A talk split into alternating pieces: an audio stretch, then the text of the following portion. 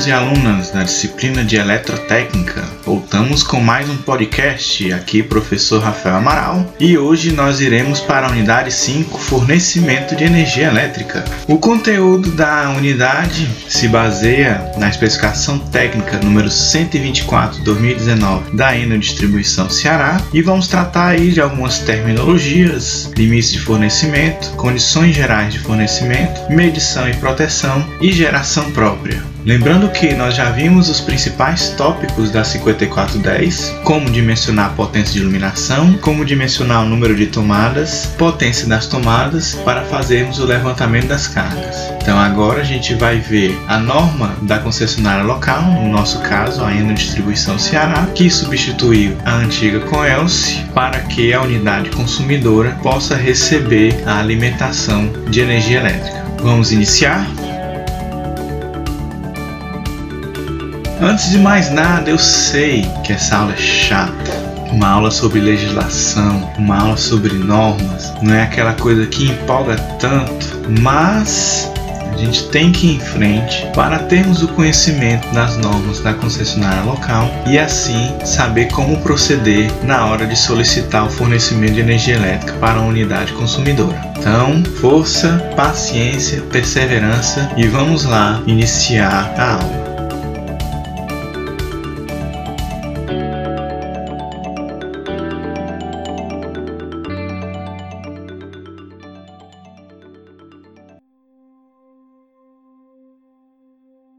Com a mudança de Coelce para Eno Distribuição Ceará, foi questão de tempo para que as normas da antiga concessionária fossem substituídas. Então, o que a gente vai ver hoje, ela era regida pela norma NT 001 em sua última versão 2012, fornecimento de energia elétrica para instalações de baixa tensão, e a Enel substituiu essa norma NT 001 de 2012 pela especificação técnica número 124 de 26 de fevereiro de 2019, que que fica então conhecida como ET 124 de 2019. A ET 124 de 2019 ela tem como objetivo estabelecer regras e recomendações e dar orientações técnicas aos projetistas, construtores e consumidores com relação à elaboração de projeto e execução do padrão de medição da unidade consumidora de baixa tensão, a fim de possibilitar fornecimento seguro de energia elétrica pela Eno Distribuição Ceará em tensão nominal de 220 volts entre fase neutra e 380 volts entre fases em corrente alternada na frequência nominal de 60 Hz. Então a norma da Enel, a ET 124, ela basicamente é uma cópia da NT 001 2012. As principais mudanças foram onde tinha Coelce, se escreve agora Enel, e também a questão da numeração dos tópicos. Na NT tinha uma numeração, na ET 124 tinha outra numeração. Mas de resto é praticamente o mesmo conteúdo e para não ficar tão cansativo em ler a norma inteira, a gente vai passar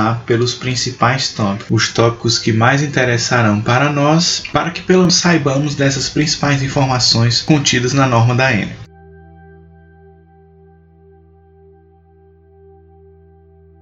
O principal tópico da norma é o item 6, descrição, onde ele vai destrinchar todas as informações necessárias, todas as definições, todos os tópicos que foram falados lá no conteúdo sobre os limites de fornecimento, proteção, medição, aterramento, etc. Onde ele começa no item 6.1 em conformidade com as normas e diz que os componentes da instalação devem satisfazer as normas brasileiras que lhes sejam aplicáveis e na falta destas as normas IEC e ISO. O campo de aplicação da norma se destina a unidades consumidoras individuais, ou seja, essa norma ela não vai valer para edifícios, para prédios, para shopping. Então esse documento aplica-se a unidades consumidoras individuais, não agrupadas, conectadas à rede aérea de baixa tensão com carga instalada até 75 kW.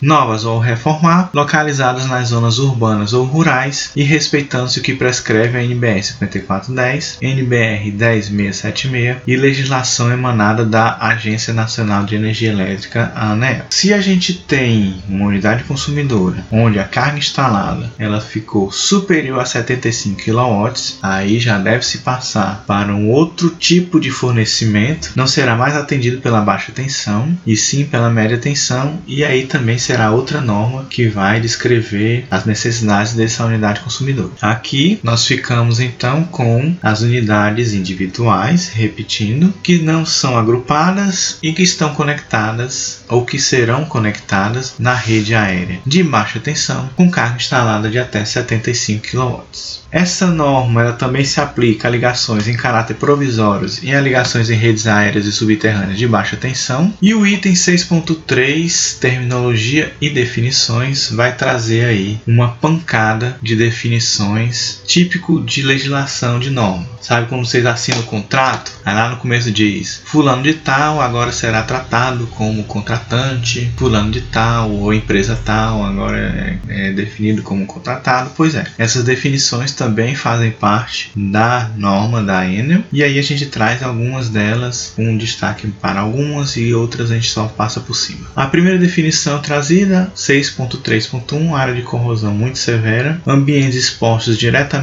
à ação corrosiva sem nenhum anteparo natural ou artificial, ficando no máximo até 2 km da praia, de portuários salinos e embocaduras de rios. No caso de Fortaleza, esta área está indicada no mapa WKI-OMBR-MA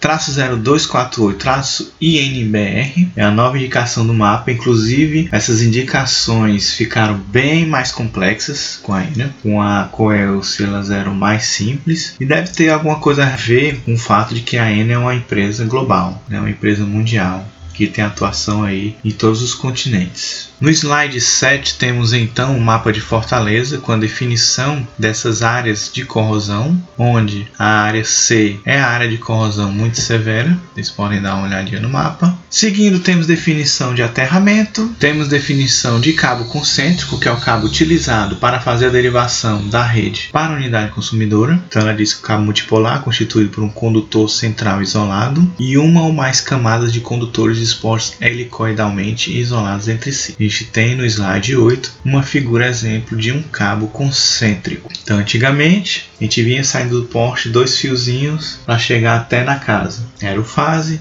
e o neutro. A gente até ainda vê isso nas instalações mais antigas. Agora, nas ligações mais novas, a gente vê só um cabo chegando, onde lá dentro já está o fase e já está o neutro. Essa é a grande vantagem do cabo concêntrico. Temos aí a definição da caixa de medição, onde ela diz que é uma caixa lacrável destinada à instalação do medidor e seus acessórios, deve abrigar somente os equipamentos de medição e a proteção geral. Aí no slide 9 temos o exemplo de caixa de medição, mais à esquerda uma caixa de medição individual, que é o que nós trabalharemos em nossas unidades residenciais, e à direita, caixas de medição agrupada, que é muito comum nos prédios, condomínios, edifícios, etc.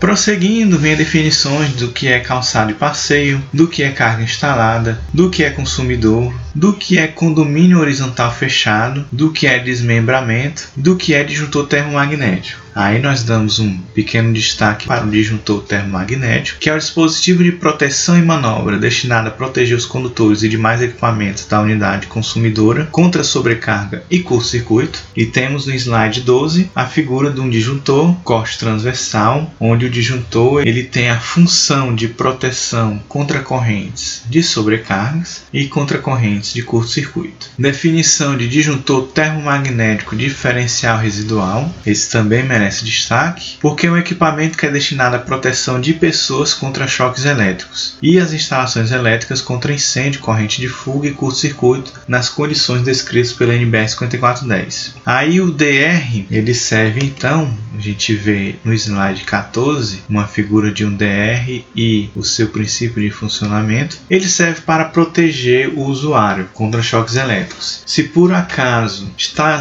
existindo alguma corrente de fuga, então o DR ele vai detectar e se o usuário fizer o toque em um equipamento que está tendo essa corrente de fuga, vai ter uma corrente diferente do fase e o neutro, então eu vou ter uma diferença. Eu vou induzir uma corrente diferente de zero no transformador toroidal do DR e assim eu aciono o elemento disparador para desligar esse circuito porque idealmente o que entra de corrente na fase é o que deve sair de corrente no neutro. E se nós temos situações de corrente de fuga, vai ter uma corrente de neutro diferente da corrente da fase, e isso daí é que vai causar uma corrente e uma tensão induzida no, no transformador toroidal do DR e fazer com que ele seja acionado. Também merecem destaque as definições de fator de carga e fator de demanda. Fator de carga é a razão entre a demanda média e a demanda máxima ocorrida no mesmo intervalo de tempo especificado, e fator de demanda é a razão da demanda máxima no intervalo de tempo especificado para a carga total instalada. Então, por exemplo, nós temos aí no slide 16 uma curva típica de um consumo diário de uma unidade residencial. Então, na madrugada o consumo é bem pequeno, depois ao longo do dia vai aumentando, tem-se um pico e depois vai diminuindo até voltarmos aí ao consumo mínimo da madrugada. E aí, o que é demanda? Demanda é aquela potência instantânea que está sendo consumida naquela hora. A gente tem a potência instalada da casa e a gente nunca consegue alcançar essa potência instalada porque a gente não consegue usar todos os aparelhos da nossa casa tudo ao mesmo tempo na sua potência máxima para que possamos chegar na potência instalada. Então a demanda é essa potência instantânea e aí temos os, os valores de demanda mínima, de demanda máxima e se eu integrar essa curva aí eu vou ter um valor de demanda média. E o fator de carga vai ser então a relação entre a demanda média e a demanda máxima e o fator de demanda, razão da demanda máxima com a carga total instalada. E o que é que vai ser importante isso daí? Vai ser importante quando eu fizer um estudo de eficiência energética que eu vou precisar linearizar essa curva de demanda para que eu tenha um melhor consumo de energia elétrica na unidade consumidora ao longo do dia. Mais definições. Temos aí definição de fator de potência,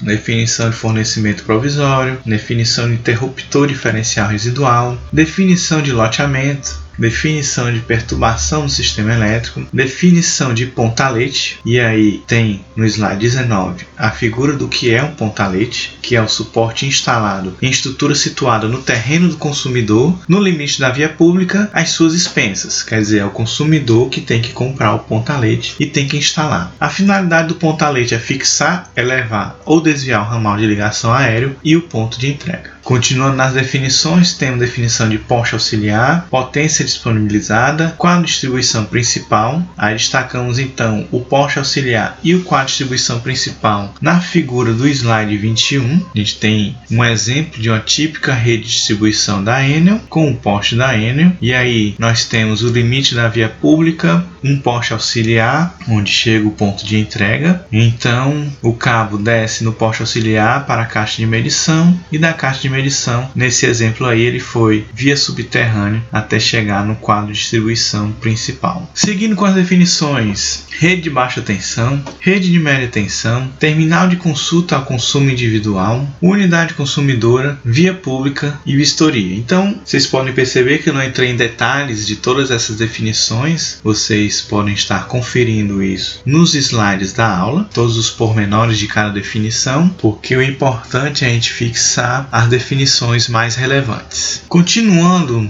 ainda no item 6, considerações, passamos para os limites de fornecimento. Então a norma ela diz que o limite de fornecimento é de 75 kW de potência instalada para ligação de consumidores em rede de distribuição aérea e fala também de um limite de 100 kW para ligação de consumidores em rede de distribuição subterrânea. Ainda não é muito comum rede de distribuição subterrânea aqui no nosso estado, mas para vocês terem ideia, a prefeitura aprovou recentemente um plano diretor do município de que obriga, no caso a Enel, a ter um prazo aí de 10 ou 20 anos, não lembro ao certo, para mudar toda a sua distribuição aérea por uma distribuição subterrânea por conta da questão da poluição visual. Então, se um dia isso daí vai se concretizar, só o tempo dirá, até porque quem é que vai pagar esses custos da mudança de uma redistribuição aérea que está aí consolidada há muitos e muitos anos para uma redistribuição subterrânea? Cenas dos próximos capítulos. A Enel também ainda alega que a prefeitura não pode se meter em uma concessão que é federal. Quer dizer, é o governo federal que dá a concessão da Enel de funcionar, então, no caso, seria ele que deveria fazer esse tipo de obrigação e não a prefeitura municipal de Fortaleza.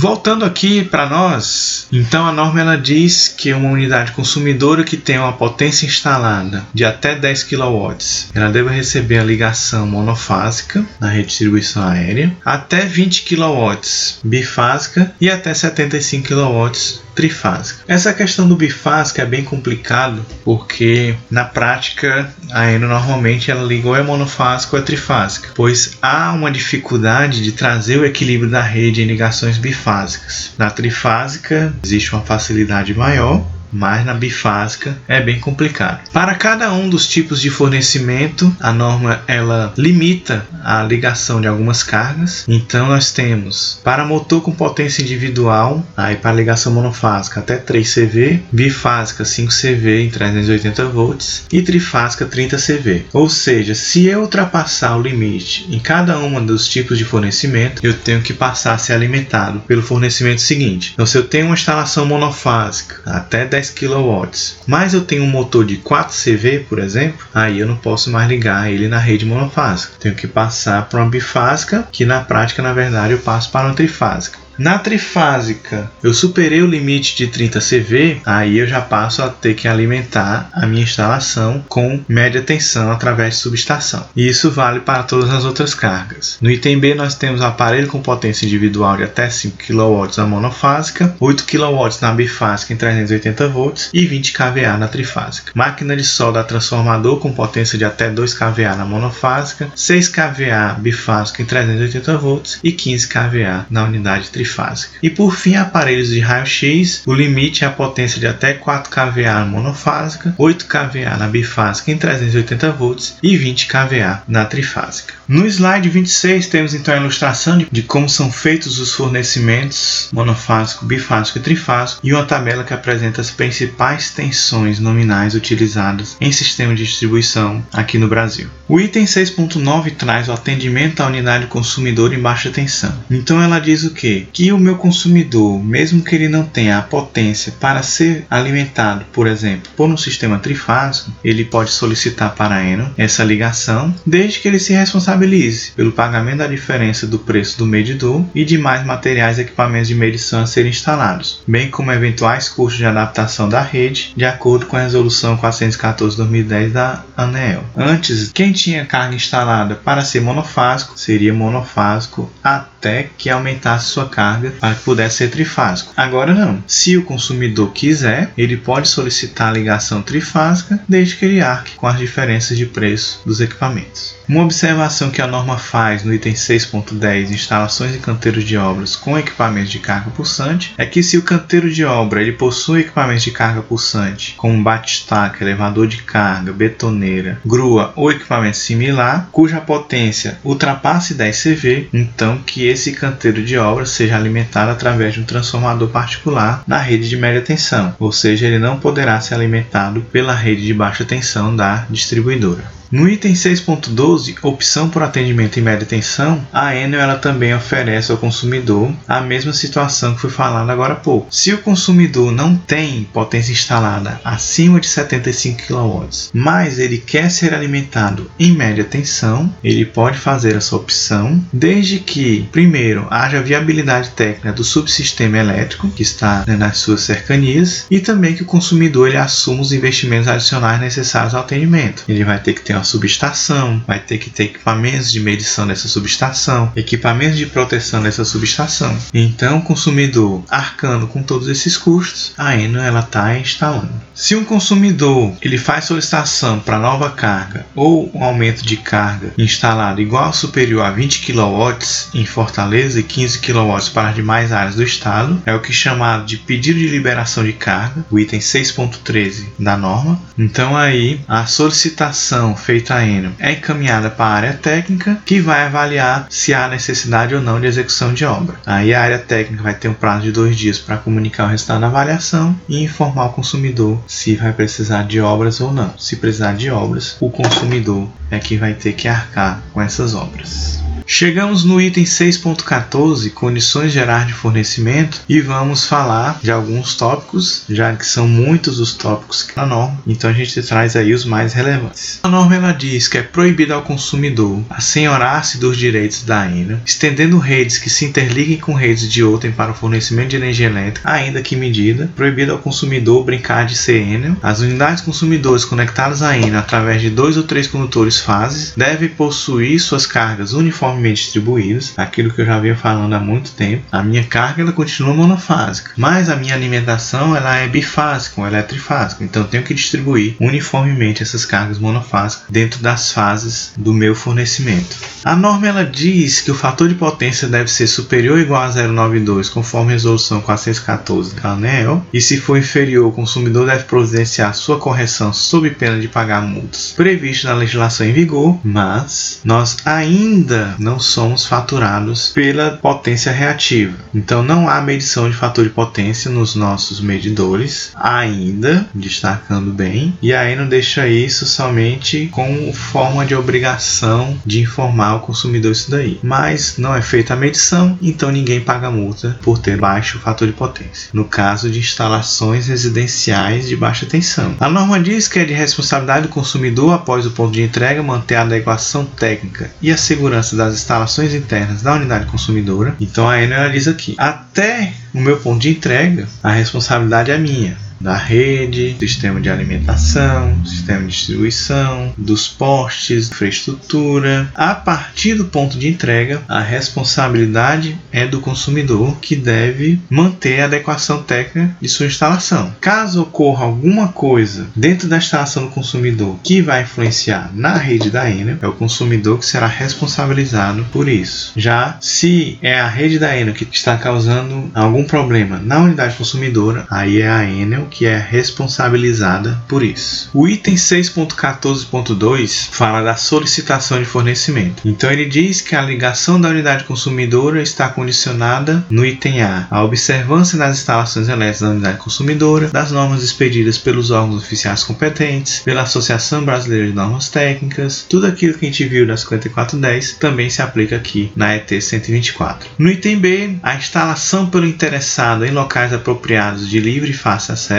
de caixas, quadros, painéis ou cubículos destinados às instalações de medidores, transformadores de medição e outros aparelhos da Enel Distribuição Ceará necessários à medição de consumo de energia elétrica e demanda de potência, quando houver, e a proteção dessas instalações. Então é o consumidor que deve providenciar a instalação de tudo isso daí, também as suas expensas. O consumidor deve declarar a carga instalada na unidade consumidora. A Enel informa, caso haja necessidade, que o pedido de fornecimento de energia elétrica pode estar sujeito a alguma execução de obra, serviço na rede, instalação de equipamentos e que isso deve ser feito pela Enel ou pelo interessado conforme a tensão de fornecimento e a carga instalada a ser atendida. Também que deve haver participação financeira do interessado conforme legislação em vigor, se for necessário, a aprovação do projeto de extensão da rede antes do início das obras quando da execução do interessado mediante a contratação de terceiro legalmente habilitado, devendo ser observadas as recomendações contidas aí em um anexo de uma outra norma, que agora os códigos estão muito grandes, não vale a pena mais ficar falando. E se for necessário, também a obtenção de autorização federal para a construção de rede destinada aos exclusivos do interessado. Como foi falado um pouquinho mais cedo, a norma ela limita a instalação de cargas de algumas potências para os tipos de fornecimento existente, monofásico, bifásico, trifásico, onde aí a norma ela diz que a ligação de aparelhos com carga de flutuação brusca, como solda elétrica, motores com partidos frequentes, raio-x, eletrogalvanização e similares, ou quaisquer outros causadores de distúrbio de tensão corrente, de extensão da forma de onda tensão, ou de outras instalações que representam condições diferentes das usuais, são tratadas como especiais e devem ser observadas as seguintes disposições. Trago as principais. Se após a ligação da unidade consumidora for constatada que determinadas cargas ocasionam perturbações do fornecimento regular, a Enel ela vai exigir, poderá exigir exigir, segundo seu exclusivo critério, que as mesmas sejam desligadas até a adequação do sistema de fornecimento às expensas do consumidor. Você percebe aí que o consumidor paga quase tudo. Motores trifásicos com potência nominal até 5 CV podem ser acionados na partida com ligação direta à rede. Então, por mais que a Enel ela limita, por exemplo, para um sistema trifásico, um motor de potência máxima de 30 CV, mas eu não posso ligar esse motor de 30 CV diretamente na rede. Eu tenho que usar de dispositivos para redução da corrente partida, sendo os mais indicados inversores de frequência e as chaves soft starter. A norma ela também diz que no caso da instalação de mais de um aparelho de raio-x ou máquina de solda numa unidade consumidora, esse limite deve ser equivalente à potência demandada pelos mesmos, calculado do seguinte modo. Então ele faz aí um cálculo de demanda de aparelhos de raio-x ou de máquina de solda. E a tabela 5 apresenta os métodos de partidas indicados dependendo da potência dos motores. A norma ela também trata sobre as condições de suspensão de fornecimento. Então algumas prescrições que ela diz, a Enel ela pode suspender imediatamente fornecimento quando for constatada deficiência técnica ou de segurança na unidade consumidora que caracterize risco iminente de danos a pessoas, bens ou ao funcionamento do sistema elétrico. Aí nesse caso a Enel vai fazer uma notificação por escrito e vai entregar ao consumidor com antecedência mínima aí de três dias corridos. Se por acaso acontecer um aumento de carga sem a consulta prévia à Enel e que prejudique o atendimento a outras unidades consumidoras, também a Enel poderá suspender o fornecimento de energia elétrica e para outras condições, como falta de pagamento, principalmente, aí a gente deve consultar a resolução da ANEL 414 de 2010 que fala sobre esses tópicos.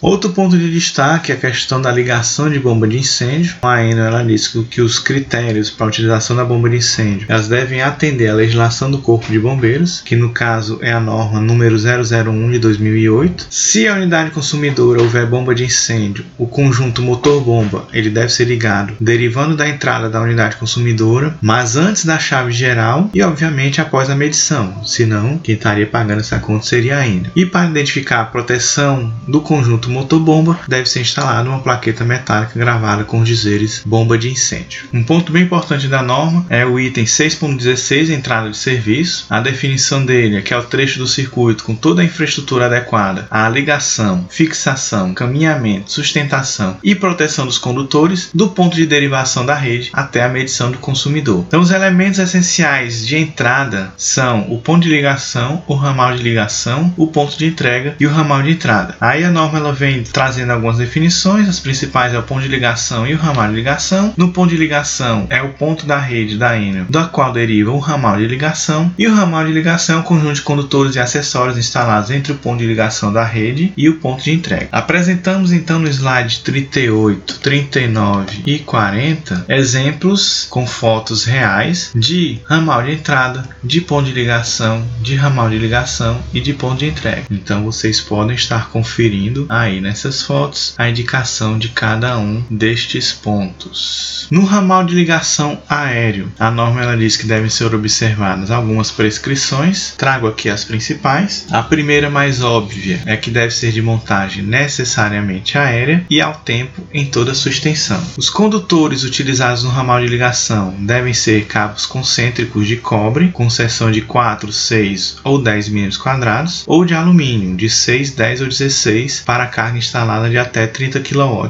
derivando da caixa de derivação conforme a tabela. Então a gente apresenta a tabela 1 no slide 42, que traz, dependendo da potência instalada e do tipo de fornecimento, qual que vai ser o cabo, qual que vai ser o disjuntor geral, qual que vai ser a seção do eletroduto, entre outras definições. Continuando nas prescrições do ramal de ligação aéreo, a norma diz que é expressamente proibido o uso de condutores de alumínio nas instalações de unidades consumidoras residenciais, conforme recomendação da 5410, que não se deve cruzar terrenos de terceiros e se for cruzar, este terceiro deve assinar um documento permitindo que o ramal de ligação passe pelo seu terreno. O ramal de ligação ele deve partir do poste de rede de baixa tensão mais próximo do ponto de entrega e que não possa exceder 40 metros de comprimento. Se eu tiver extensão acima de 30 metros ou até 40 metros, eu devo utilizar obrigatoriamente um poste auxiliar, onde o consumidor é que vai participar das despesas relativas às instalações até o ponto de entrega, de acordo com a legislação em vigor. Se eu tenho um ramal de ligação subterrâneo, o que, de novo, repito, é uma coisa bem rara no nosso estado, esse ramal ele só poderá ser construído onde a redistribuição ela for subterrânea. O eletroduto do ramal de ligação em toda sua extensão é de responsabilidade do consumidor, como também um fio de pesca em aço galvanizado ou aço inoxidável, cabendo a Enel a orientação e fiscalização dos trabalhos. Os condutores do ramal de ligação devem ser de cobre e o consumidor que é responsável pelas despesas relativas às instalações até o ponto de entrega, de acordo com a legislação em vigor. Passamos agora para o item de medição, também os principais tópicos. A energia fornecida a cada consumidor deve ser medida num só ponto, não sendo permitida medição única a mais de um consumidor. Então você não pode né, fornecer energia para o seu vizinho, mesmo que ela esteja sendo medida né, e todo mundo esteja pagando. Isso não pode, por exemplo. E também não pode haver mais de um medidor né, dentro da mesma unidade consumidora. Pelo menos não desses medidores oficiais da ENA. Né? A norma ela destaca que a edificação de um único consumidor, que a qualquer tempo venha a ser subdividida ou transformada em edificação de uso de múltiplas unidades consumidoras, deve ter suas instalações físicas e elétricas separadas e com acesso individualizado, com vista à adequada medição e proteção de cada consumidor que resultar na subdivisão. Então acontece muito hoje em dia, você está na casa dos seus pais, você casa, você constrói a casa em cima e tal, então tem que ter o um medidor para a casa de baixo, tem que ter o um medidor para a casa de cima. A única notícia boa onde o consumidor não vai gastar dinheiro é que o medidor e demais equipamentos de medição devem ser fornecidos e instalados pela Enel às suas expensas, exceto quando previsto o contrário em legislação específica. Ufa, pelo menos isso, né, pessoal? Os demais materiais de entrada de serviço, poste auxiliar, caixa de medição, eletrodutos, condutores do ramal de entrada, dispositivos de proteção, armação secundária, isoladores, aterramento e outros, são fornecidos e instalados pelo consumidor, conforme padronização contida neste documento, estando sujeitos à aprovação pela Enel Distribuição Ceará. É, notícia boa, tem duração curta, como se diz. Alegria de pobre dura pouco. A Enel paga o medidor, mas em compensação, olha aí o que sobra para ti. Sobre a proteção, a norma diz que toda instalação deve ser equipada com dispositivo que assegure adequada proteção e permita interromper o fornecimento em carga sem que o medidor seja desligado. A proteção deve ser feita através de disjuntor termomagnético, que nem a gente já viu. O neutro, ele nunca deve ser seccionado, né? nem com chave, nem com disjuntor, nem com fusível. E a inspeção efetuada pela Enel para a ligação da unidade consumidora deve ser feita até a proteção geral e o aterramento. Na proteção adicional contra choques elétricos, o item 6.20, a norma ela diz que o DR ele deve ser instalado conforme a recomendação da 5410 pelo interessado após a caixa de medição, onde a proteção dos circuitos ela pode ser realizada individualmente ou por grupos de circuitos e que a proteção adicional provida pelo uso do DR ela visa os casos como falhas de outros meios de proteção e de descuido ou imprudência do usuário. Então ela traz ainda, de acordo com a 5410, onde que deve se utilizar a instalação de DR. Aí vocês podem estar lendo no slide 48. No tópico de aterramento 6.21, a norma afirma que toda unidade consumidora deve ter o condutor neutro de suas instalações internas individualmente aterrado, conforme o que prescreve a NBR 5410, mesmo no caso de instalações provisórias. Ela diz que o padrão do condutor de terra deve ser de acordo com a tabela 1 ou 2, conforme o caso caso, de preferência de cobre nu, conectando-se na haste de terra e no parafuso da caixa de medição e indo até o medidor o mais curto e retilíneo possível, sem chaves ou dispositivos que possam causar a sua interrupção e ser protegido por eletroduto rígido. A gente tem no slide 50 as tabelas que dizem como é que deve ser haste de aterramento e na figura 51 exemplos aí de aterramentos. O item 6.22 trata da geração própria. Então a instalação de geração alternativa ou de emergência ela deve assegurar boas condições técnicas e de segurança, deve obedecer a uma outra regra da Enel, onde deve ser apresentado uma RT e o projeto para que a Enel autorize a instalação dessa geração. E para a instalação de um grupo gerador, deve ser firmado um termo de responsabilidade por operação de grupo gerador pelo proprietário, conforme apresentado no documento que a Enel exige. Onde a grupo gerador, a Enel ela proíbe que seja ligado em paralelo com a rede, quer dizer que eu forneça energia para para a rede, mas se eu tenho microgeração através de painéis painéis fotovoltaicos ou através de aerogeradores, como eu mostro aí no slide 53. Aí eu posso fornecer energia para a rede, mas eu tenho que apresentar o projeto, ele tem que ser aprovado para que eu possa fazer as devidas instalações. Quase terminando, temos no item 6.23 a questão do projeto, onde as novas instalações elétricas de todas as edificações devem obrigatoriamente possuir sistema de aterramento e instalações elétricas compatíveis com a utilização do condutor terra de proteção, bem como tomadas com o terceiro contato correspondente, conforme a Lei 11.337 e a NBR 5410. E aí ela ainda ressalta que o padrão brasileiro de tomadas está especificado na norma brasileira NBR 14136, que a gente já viu. A seção mínima dos condutores para circuito de iluminação é de 1,5 mm quadrado e para circuitos de tomada de 2,5 mm quadrado. E que o projeto e execução das instalações elétricas da unidade consumidora é de responsabilidade do cliente, devendo atender a este documento e as recomendações da NBR 5410 a Enel Distribuição Ceará. A norma ela termina então no item 6.24, verificação da instalação. Qualquer instalação nova, ampliação ou reforma, ela deve ser inspecionada e ensaiada durante a execução e ou quando concluída, antes de ser colocada em serviço pelo usuário, de forma a se verificar a conformidade com as prescrições deste documento e da NBR 5410. E a norma ela afirma que antes de efetuar a ligação da unidade consumidora, a Enel faz inspeção da entrada de serviço até a medição, proteção geral e aterramento com vista a assegurar que as instalações elétricas foram executadas de acordo com esse documento. É o que diz no papel, mas é o que pouco acontece na prática. E se vocês querem maiores detalhes, consultem aí o, o site da concessionária local www.enodistribuição.com.br/ce. A aula termina então com um exercício passado para casa para ser feito em dupla e valendo um ponto. E qualquer dúvidas, sempre, sempre entre em contato com seu professor professor.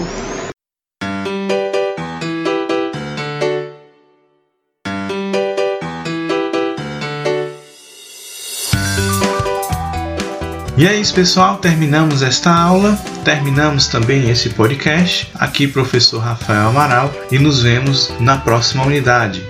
Tchau!